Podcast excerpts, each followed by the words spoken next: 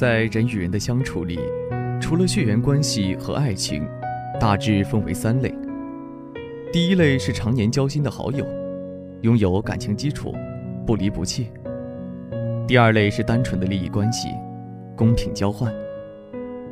第三类就是通过职场认识，利益上获得较好的融合关系，一直到后来的交心，也能成为知己。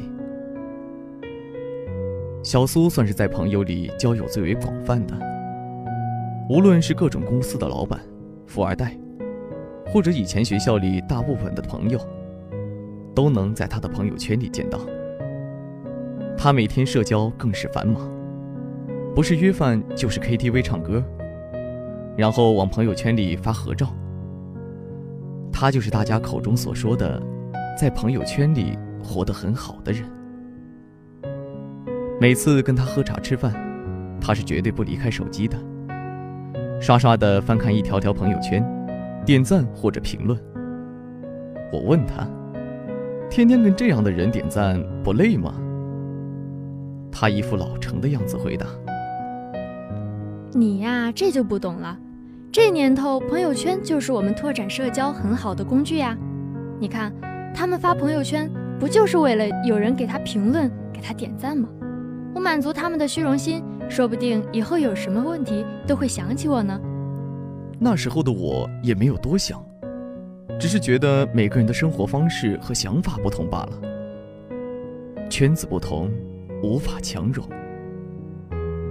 直到后来，小苏就职的公司需要推销一款存货量较多的产品，这任务自然就落到了看起来人脉很广的小苏头上。小苏自以为也没什么问题，他搜索到朋友圈所有做采购的朋友，希望能在他这边拿货。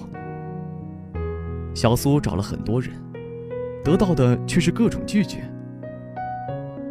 我们公司跟供应商合作了十几年。一般是不会换的。你这货囤的也太多了吧？那有需要再找你吧。事实上，这种点赞之友只不过是无用的社交。以为自己认识很多人，那也只不过是你以为而已。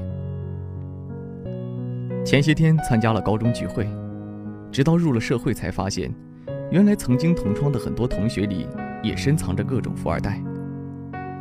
有的人家里是开公司的，有些是做高官的。因为大家多年没见，所以即使重新见面，每个人之间无疑也是挺陌生的。所以这种时候，小新的各种交谈就显得突兀起来。他热衷的周游在每个同学之间，谈笑风生，很是热闹。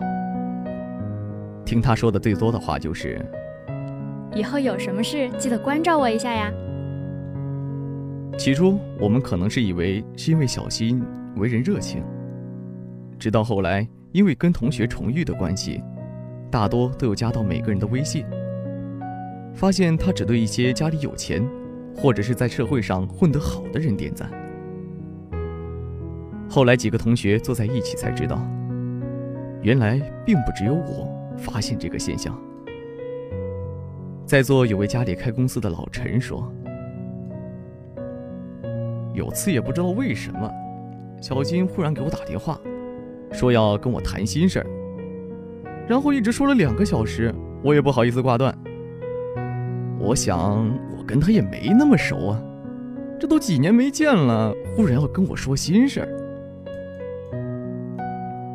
其实每个人的心里都很清楚，知道谁是真心或者假意的走进自己。